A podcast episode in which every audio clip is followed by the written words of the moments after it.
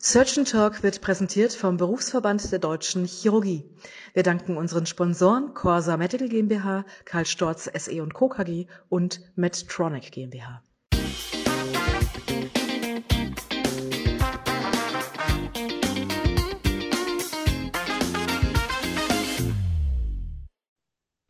Liebe Zuhörerinnen und Zuhörer, herzlich willkommen zu einer neuen Ausgabe von Surgeon Talk, der chirurgische Podcast rund um alles, was hier in der Chirurgie spannend ist. Mein Name ist Wolfgang Schröder und heute geht es in unserem Podcast um das Thema Schilddrüse. Zu Gast haben wir Professor Dr. Constanza Chiapponi, die ich wie immer, wie wir alle Gäste hier vorstellen, auch kurz den Lebenslauf berichten möchte. Frau Chiapponi hat an der LMU in München Medizin studiert, hat dann ihre Facharztweiterbildung als Viszeralchirurgin auch in der LMU begonnen und diese dann an der Universität zu Magdeburg beendet. Sie hat dann nach Köln gewechselt, ist dort spezielle Viszeralchirurgin geworden, das war 2018, im gleichen Jahr habilitiert und seit 2019 auch Fellow of the European Board of Surgery für endokrine Chirurgie. Und das ist auch ihr eindeutiger Schwerpunkt. Sie ist 2023 außerplanmäßige Professorin geworden, das war dies Jahr, und arbeitet hier in Köln im Grunde an zwei Standorten. Sie ist zum einen Chefärztin seit Januar 20 äh, im Evangelischen Klinikum Köln-Weiertal, leitet dort die Endo endokrine Chirurgie, ist aber auch hier leitende Ärztin für die endokrine Chirurgie an der Uniklinik Köln, wo sie zu 60 Prozent beschäftigt ist. Konstanza, wir kennen uns ja aus vielen Jahren, die wir jetzt auch hier in der Uniklinik zusammengearbeitet haben. Und ich möchte dich ganz herzlich begrüßen. Freue mich, dass das heute Morgen geklappt hat, dass wir eine stabile Verbindung nach Italien bekommen haben. Und ich möchte als erstes fragen, weißt du ungefähr noch, wie viele Schilddrüsen du in deinem Berufsleben mittlerweile operiert hast? Also da sind einige. Ähm, ich operiere äh, zwischen 200 und 300 äh, Schilddrüsen jedes Jahr in den letzten zehn Jahren. Also ich schätze um die 2000, 3000 vielleicht. Was schätzt du, wie viele Schilddrüsen man braucht, um sagen zu können, man ist ein erfahrener endokriner Chirurg? Ab wann hört die Lernkurve auf? Also äh, das ist natürlich, also richtig äh, feste Daten gibt es dafür nicht. Man sagt, man ist ein High-Volume-Surgeon, wenn man äh, mehr als 50 Schilddrüse im Jahr operiert. Ähm, und ich denke tatsächlich nach, ja, wahrscheinlich ja, drei, vier Jahre, dann hat man diese Lernkurve hinter sich und fühlt man sich sicher, wenn man so einen Eingriff durchführt. Das ist ja schon wirklich lange jetzt bei dir her.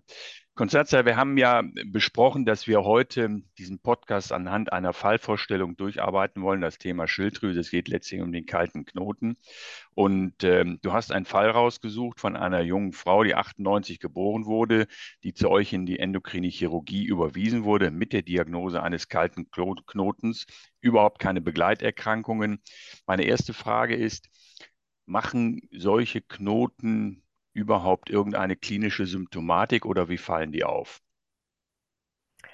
In der Regel nicht, ähm, wobei äh, jeder Patient ist ein bisschen anders und ähm, wir haben Patienten, die teilweise Knoten von 5, 6 Zentimeter haben und nichts merken und manchmal Patientinnen, die ähm, Knoten mit äh, knappen Zentimeter haben und schon massive Beschwerde haben.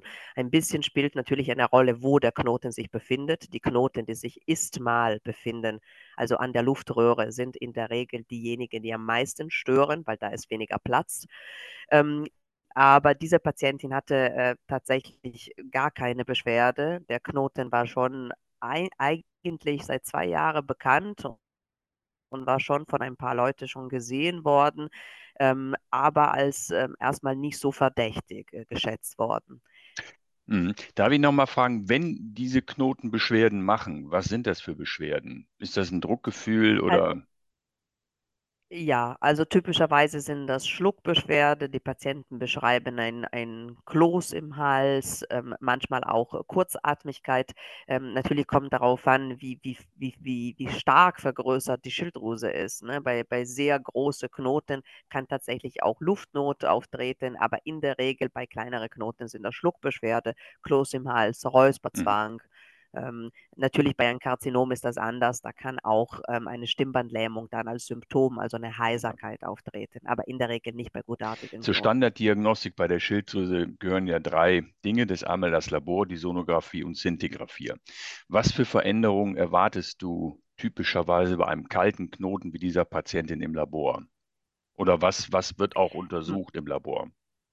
Ja, also äh, unser Standard äh, beinhaltet TSH, FT3, FT4, Calcitonin ähm, und dann die Antikörper, also Anti-TPO ähm, und die TRAX-Antikörper. Wir wollen natürlich wissen, wie die Funktion der Schilddrüse ist. Ein kalter Knoten per se verursacht keine Veränderung der Schilddrüsenfunktion, aber wenn die Patientin als, als Vorerkrankung eine Hashimoto-Thyreoiditis hat oder ein Basedo, ähm, ist zum Beispiel ein sogenannter kalter Knoten ähm, eher ernster zu nehmen als in eine ganz gesunde Schilddrüse. Und natürlich, wenn Calcitonin, der Tumormarker, erhöht ist, ist ein Risiko von einem Malignom, von einem Schilddrüsenkrebs deutlich erhöht. Für alle Malignome oder nur für bestimmte histologische Subtypen? Nur, nur für die medulläre Schilddrüsenkarzinome natürlich. Ähm, das ist sehr spezifisch und ähm, äh, es wird aber bei uns standardmäßig äh, abgenommen bei allen Patienten.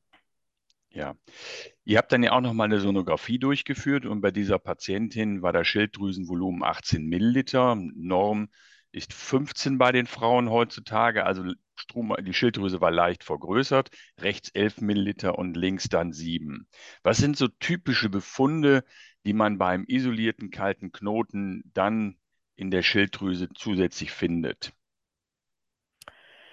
Also, ähm, wie gesagt, also typischerweise gucken wir nach Vorerkrankungen der Schilddrüse, also ob die Schilddrüse echoarm ist. Das ist zum Beispiel ein Zeichen von einer Entzündung. Zum Beispiel bei Hashimoto sieht man so ein unruhiges Muster ähm, äh, oder eben eine äh, Hypervaskularisation, also eine vermehrte Durchblutung beim Basedo. Ähm, das ist die Textur der Schilddrüse. Ne? Und dann gucken wir immer, ob der Knoten isoliert ist, ob es nur ein einzelner Knoten ist oder mehrere. Der isolierte Knoten ähm, äh, macht uns ein bisschen mehr Angst als die, als die Stroma, also als die Schilddrüse, die voll mit Knoten ist, weil natürlich, wenn man mehrere Knoten hat, ist eine große Wahrscheinlichkeit da, dass eine gutartige ähm, Jodmangel assoziierte äh, Schilddrüseerkrankung da ist. Die, der isolierte Knoten ist, ist immer derjenige, der so ein bisschen verdächtig ist. Und dann natürlich kommt es darauf an, was für einen Patienten man hat. Der isolierte Knoten in einem Mann ist natürlich auch wieder so eine Sache, die man ernst nehmen mhm. muss.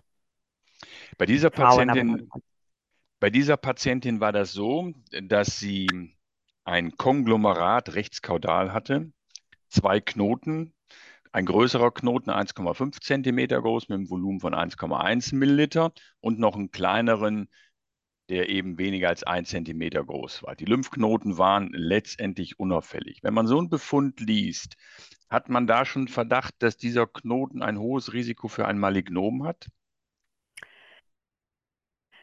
Ja, also in, in dem Befund haben die Kollegen ein echo-geminderte äh, Knotenkonglomerat. Ne? Also diese Echo-Armut ist typischerweise eine von den Zeichen, die, die man für ein Malignom äh, nimmt. Ne? Man, man klassifiziert die Knoten nach TIRAZ, das ist die Klassifikation für die ähm, Ultraschalluntersuchung der Knoten. Und da entscheidend ist, ob die Knoten echoarm sind, also dunkler, ob sie unscharf sind, ob sie Mikrokalke enthalten und ob sie eine besondere Form haben, also taller than white. Also diese andere Eigenschaften von einem malignen Knoten haben die Kollegen der Nuklearmedizin im Befund nicht beschrieben. Ähm, wenn man aber so einen Knoten sieht, natürlich der nächste Schritt ist die Szintigraphie. Da will man wissen, ob der Knoten warm ist, weil ein warmer Knoten mit diesen Eigenschaften macht keine Sorge. Ein kalter Knoten, also ein hypofunktioneller Knoten, äh, ist äh, der Knoten, der dann weiter untersucht gehört. Ja, Konstanze, kannst du einmal noch erklären die Begriffe warm und kalt, wie das genau zustande kommt? Wir sind jetzt ja bei ja. der Szintigraphie. Ja. Denn das sind ja wirklich die entscheidenden Kriterien, die Anlass geben, sich Sorge zu machen, ob hier ein Malignom vorliegt oder nicht. Absolut. Ähm, also die Szintigraphie ist eine Untersuchung, die in der Nuklearmedizin durchgeführt wird. Es wird dem Patienten ähm, ein Tracer, also Technetium äh, in der Regel gespritzt und dann ähm, kann man anhand von der, ähm, von der Gammastrahlung der Schilddrüse, die diesen Tracer aufnimmt, äh, kann man dann ein, ein Bild, so ein Muster sehen, wie äh, diese Strahlung in der Schilddrüse verteilt ist. Ne? Wenn man ein normales Muster hat, sieht man dieses klassisches Bild, Bild, das ist ein Schmetterling ne, mit Rot, Gelb, Grün, Blau. Ähm, äh, und da kann man eine, eine Aussparung sehen, das heißt ein sogenannter hy hypofunktioneller Knoten, also ein Bereich, das dieser Tracer nicht aufnimmt ähm, oder ein Bereich, was dieser Tracer vermehrt aufnimmt ähm, und, und alles andere stilllegt. Das ist der sogenannte warme oder heißer Knoten.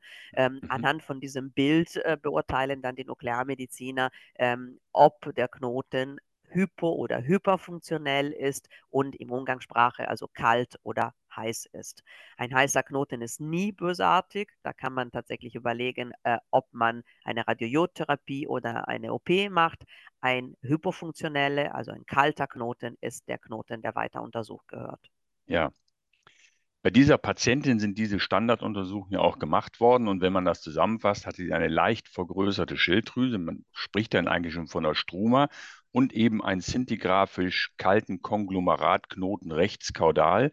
Das Calcitonin war normwertig, wie auch die Schilddrüsenantikörper und sie hatte eine euterirote Stoffwechsellage. Würde man bei einer solchen Konstellation die Diagnostik immer ergänzen durch eine Feinnadelpunktion oder ist das eine optionale Sache? Nein, das würde man nicht immer ergänzen. Ähm, in diesem Fall ähm, waren die Nuklearmediziner sehr gut, weil sie anhand vom Ultraschallbild schon erkannt haben, dieser Knoten sieht nicht so schön aus und dann haben sie aufgrund des jungen Alters der Patientin ihr direkt die Feinnadelbiopsie empfohlen, was dann der Schritt war, was zur OP geführt hat. Wie gesagt, diese Patientin hatte der Knoten schon seit zwei Jahren und ähm, äh, war auswärts äh, gewesen und dieser Knoten wurde immer als ähm, ja, nicht besonders verdächtig ähm, äh, geschätzt. Dann haben unsere Nuklearmediziner gesagt, nee, das sieht doch nicht so schön aus und haben da reingestochen. Die Feinnadelbiopsie ist eine Untersuchung, die leider ähm, in Deutschland nicht so häufig durchgeführt wird. Es hat Vorteile und Nachteile. Nachteile, aber äh, für uns in der Chirurgie natürlich äh, viele Vorteile. Ähm, äh, es gibt mehrere Gründe, warum sie nicht so häufig durchgeführt wird. Zum einen ist für den Patienten nicht so angenehm. Ähm, es ist in lokale Betäubung, da wird mit einer Nadel in den Hals gestochen und dann muss man mit dieser Nadel so ein bisschen durchfächern, um ein paar Zellen aus dem Knoten rauszubekommen. Die Komplikationsrate ist sehr gering, ähm, aber tatsächlich unser Gesundheitssystem, unsere, also das, was, was die, also die, die, die, die niedergelassenen Nuklearmediziner bekommen würden für eine Feinnadelbiopsie, ist extrem wenig und das ist eine sehr aufwendige Untersuchung, mhm. sowohl zeitlich ähm, als auch, die muss man steril durchführen. Deswegen ist die nicht so äh, beliebt oder wird nicht so häufig draußen durchgeführt. Liefert aber eine Menge Informationen. Ja, wie hoch ist denn die Sensitivität und Spezifität? Ich meine, bei dieser Patientin, die ist ja auch durchgeführt worden, diese Feinnadelpunktion, diese FNA, und man hat ja tatsächlich ein malignitätsverdächtiges Zellbild mit auffälligen Follikelepithelien Epithelien gefunden.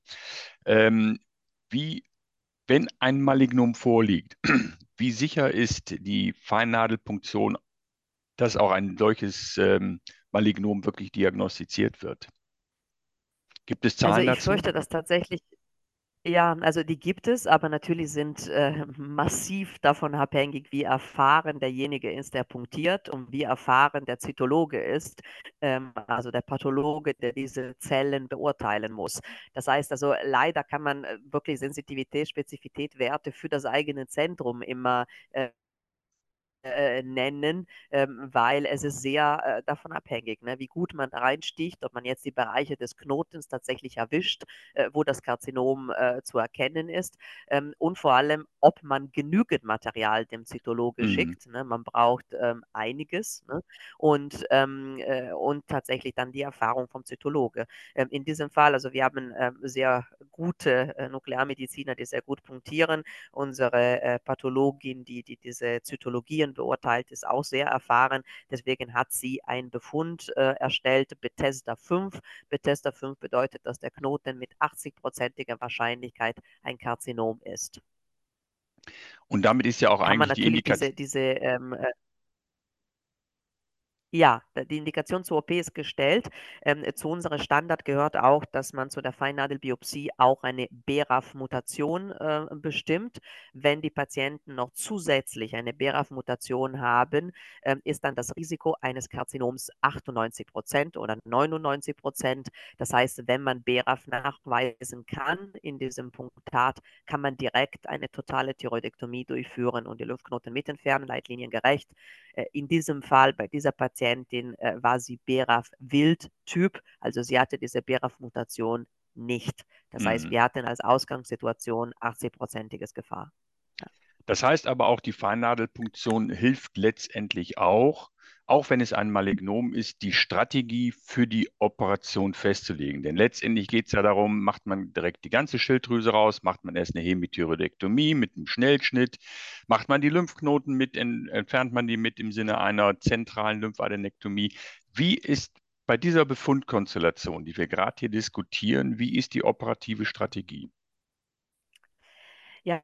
Ja, äh, wie du richtigerweise sagst, ähm, das ähm, hilft enorm, die Strategie ähm, festzulegen. Das war jetzt eine junge Frau mit einem isolierten Knoten. Das heißt, es gab äh, nur eine Möglichkeit, die Thyroidektomie mit Schnellschnitt. Und da haben wir wieder das Problem, auch der Schnellschnitt, der intraoperative Schnellschnitt ist davon abhängig, wie erfahren der Pathologe ist, der das Präparat bekommt. Schilddrüsenkarzinome sind nicht so einfach im Schnellschnitt zu erkennen. Die follikuläre Schilddrüsenkarzinome werden so gut wie nie im Schnellschnitt erkannt. Die papilläre werden besser erkannt, aber äh, auch hier sind wir vom Pathologe abhängig. Die Patienten möchten natürlich am liebsten, wenn sie ein Karzinom haben, gleich versorgt werden mit totale Thyroidektomie und zentrale LAD. Das ist aber nicht immer möglich bei so einer jungen Frau. Wenn der Pathologe sich beim Schnellschnitt nicht festlegt, mhm. würde man auf keinen Fall die gesamte Schilddrüse entfernen. Vielleicht hat sie noch eine Schwangerschaft vor, ist eine junge Frau. Das heißt also, ein Stück Schilddrüse zu haben, hilft auch.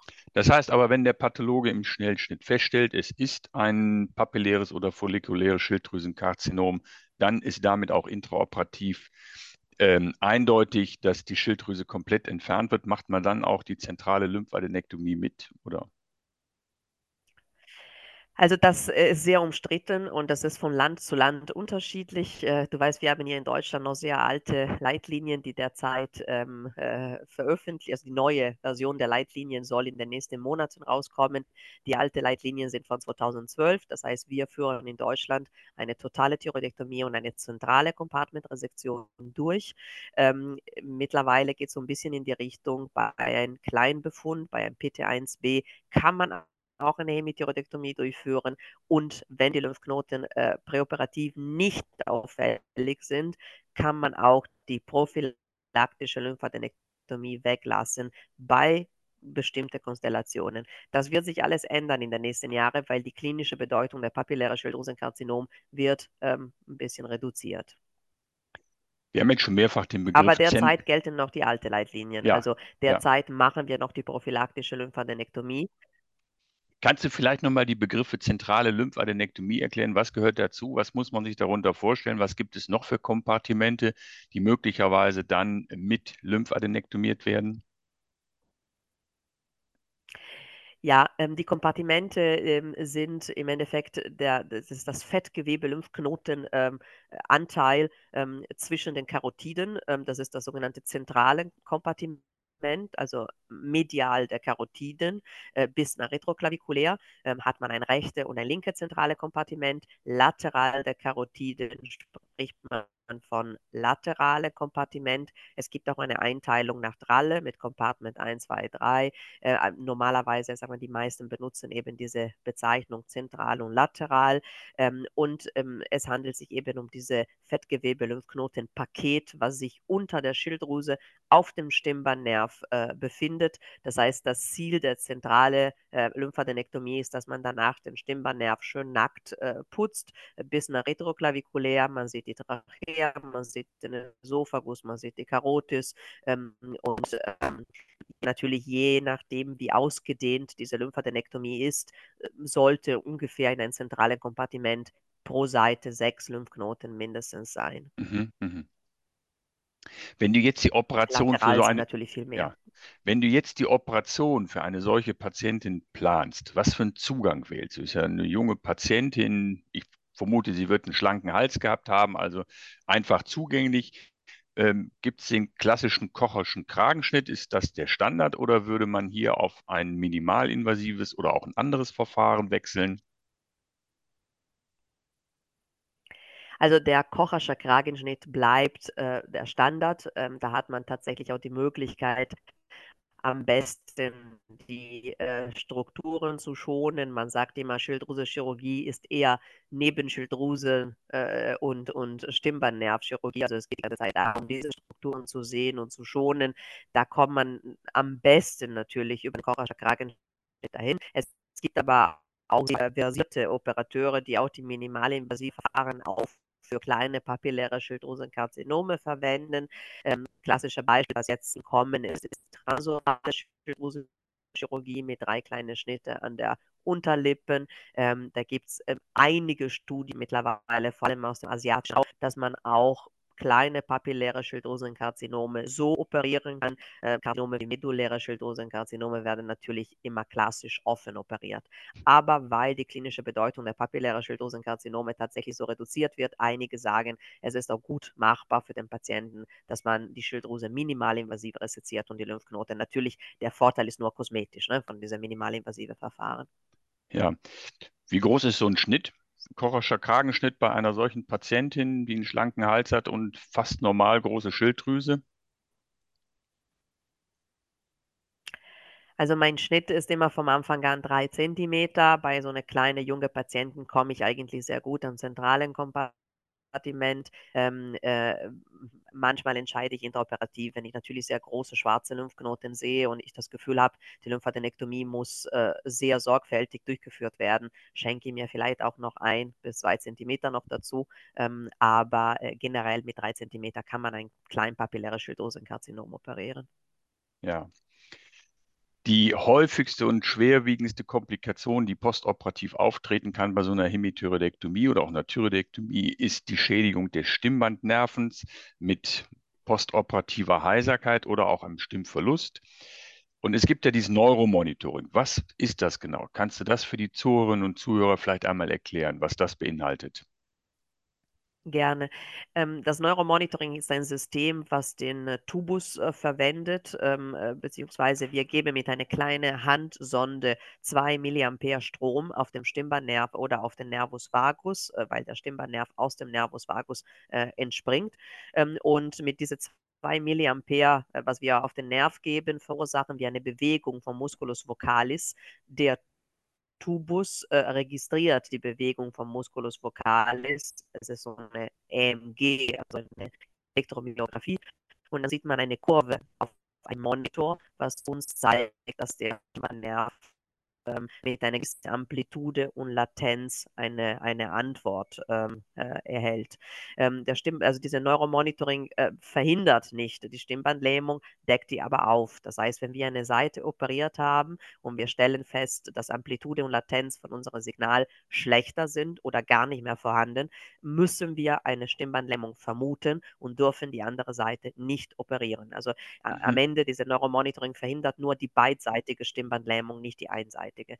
Aber die Generation von Chirurgen, die wie ich mit Neuromonitoring gelernt hat zu operieren, tatsächlich braucht auch das Neuromonitoring bei der Präparation auch. Das setzt aber auch voraus, dass man bei diesen Patienten sowohl präoperativ als auch postoperativ die Stimmbandfunktion endoskopisch überprüft, oder? Absolut, das gehört zum Standard, das bekommt jeder Patient. Ähm, der Grund ist auch, dass manche Patienten tatsächlich eine Stimmbandlähmung präoperativ haben und manchmal hört man die gar nicht. Also manchmal ist sie so gut kompensiert, dass man die gar nicht äh, mitbekommt präoperativ. Also Stimmbandkontrolle auf jeden Fall davor und danach. Ja.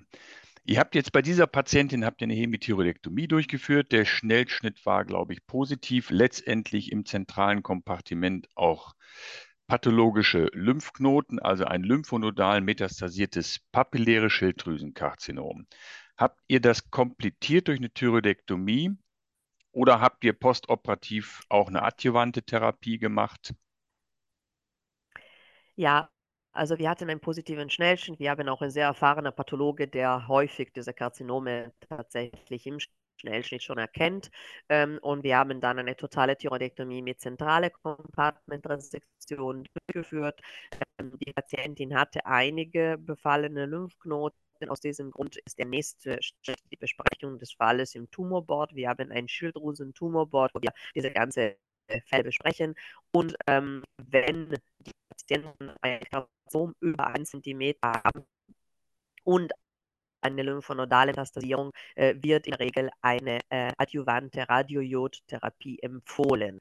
Auch dieser Schritt wird jetzt zunehmend in Frage gestellt. Ähm, letztes Jahr erschien die estimable Studie, die äh, bei kleinen Schilddrüsenkarzinome ohne Lymphknotenmetastasierung ähm, äh, zeigen konnte, dass der Verlauf auch ohne Radiojodtherapie äh, onkologisch ähm, sehr gut ist. Äh, andererseits mit einem Follow-up von drei Jahren, das heißt in unseren Augen jetzt noch nicht so entscheidend. Das heißt also, äh, gemäß Leitlinien führen wir noch eine adjuvante Radiojodtherapie durch, ähm, was äh, natürlich die Wahrscheinlichkeit ein Rezidiv senkt, weil die Radiojodtherapie ist eine Targeted Therapy par excellence, also äh, findet die kleinen Schilddrüsezellen, die vielleicht als Mikrometastasen irgendwo im Körper vorliegen und zerstört die.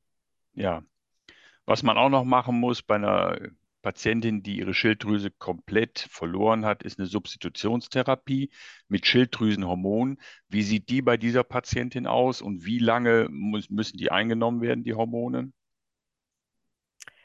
Also diese Patientin wird natürlich Schilddrüsehormone lebenslänglich brauchen, weil die Schilddrüse weg ist und die wird sie auch so brauchen, dass ihr TSH so niedrig wie möglich ist. Also man spricht von suppressive ähm, Einstellung. Das ist eine von den Säulen der Behandlung des Schilddrüsenkarzinoms. Das heißt, sie wird einen sehr niedrigen TSH brauchen, weil wir Chirurgen natürlich immer wieder irgendwelche kleine Reste belassen, zum Beispiel da, wo der Stimmbandnerv in den Kehlkopf hineingeht, irgendwelche Zellen, die auch zu einem Rezidiv führen können. Das heißt, Radiojod und Suppressivtherapie senken die Wahrscheinlichkeit, dass es zu einem Rezidiv kommt.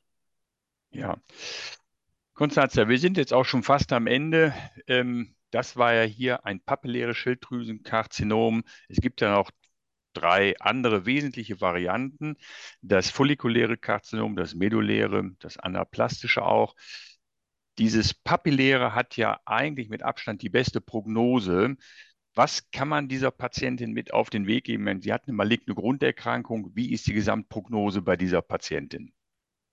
Also die Prognose vom papillären Schilddrüsenkarzinom ist hervorragend. 85 Prozent der Patienten werden durch eine Thyroidektomie und Radiojod bei circa 10 Prozent kommt es zu einem Rezidiv, ähm, was mit einer zweiten Radiojodtherapie behandelt werden kann. Bei circa 5 Prozent der Patienten kommt es zu einer sogenannten Radiojodrefraktären Erkrankung. Das heißt, das sind Patienten, die Metastasen bekommen und gegebenenfalls auch an dieser Erkrankung versterben können. Das sind aber in der Regel die älteren Patienten, also über 65. Man kann sagen, unter 65 ist das papilläre Schilddrüsenkarzinom in der Regel geheilt. Also selbst wenn Lymphknoten Metastasen oder selbst wenn sogar Lungenmetastasen bestehen. Die Radiotherapie kann auch diese Metastasen behandeln. Also insgesamt eine gute Prognose, wie man die Patientin dann auch weiterführen kann. Konstanze, ich darf mich ganz herzlich bedanken, dass wir diesen Fall hier heute Morgen auch so früh von Köln nach Alessandria in Piemont diskutiert haben. Das war's für heute von Surgeon Talk, der chirurgische Podcast. Schreibt uns eure Meinung zu diesem Thema unter www.surgeontalk.de. Ich bedanke mich herzlich fürs Zuhören und freue mich jetzt schon auf die nächste Ausgabe von Surgeon Talk zusammen mit euch, euer Wolfgang Schröder.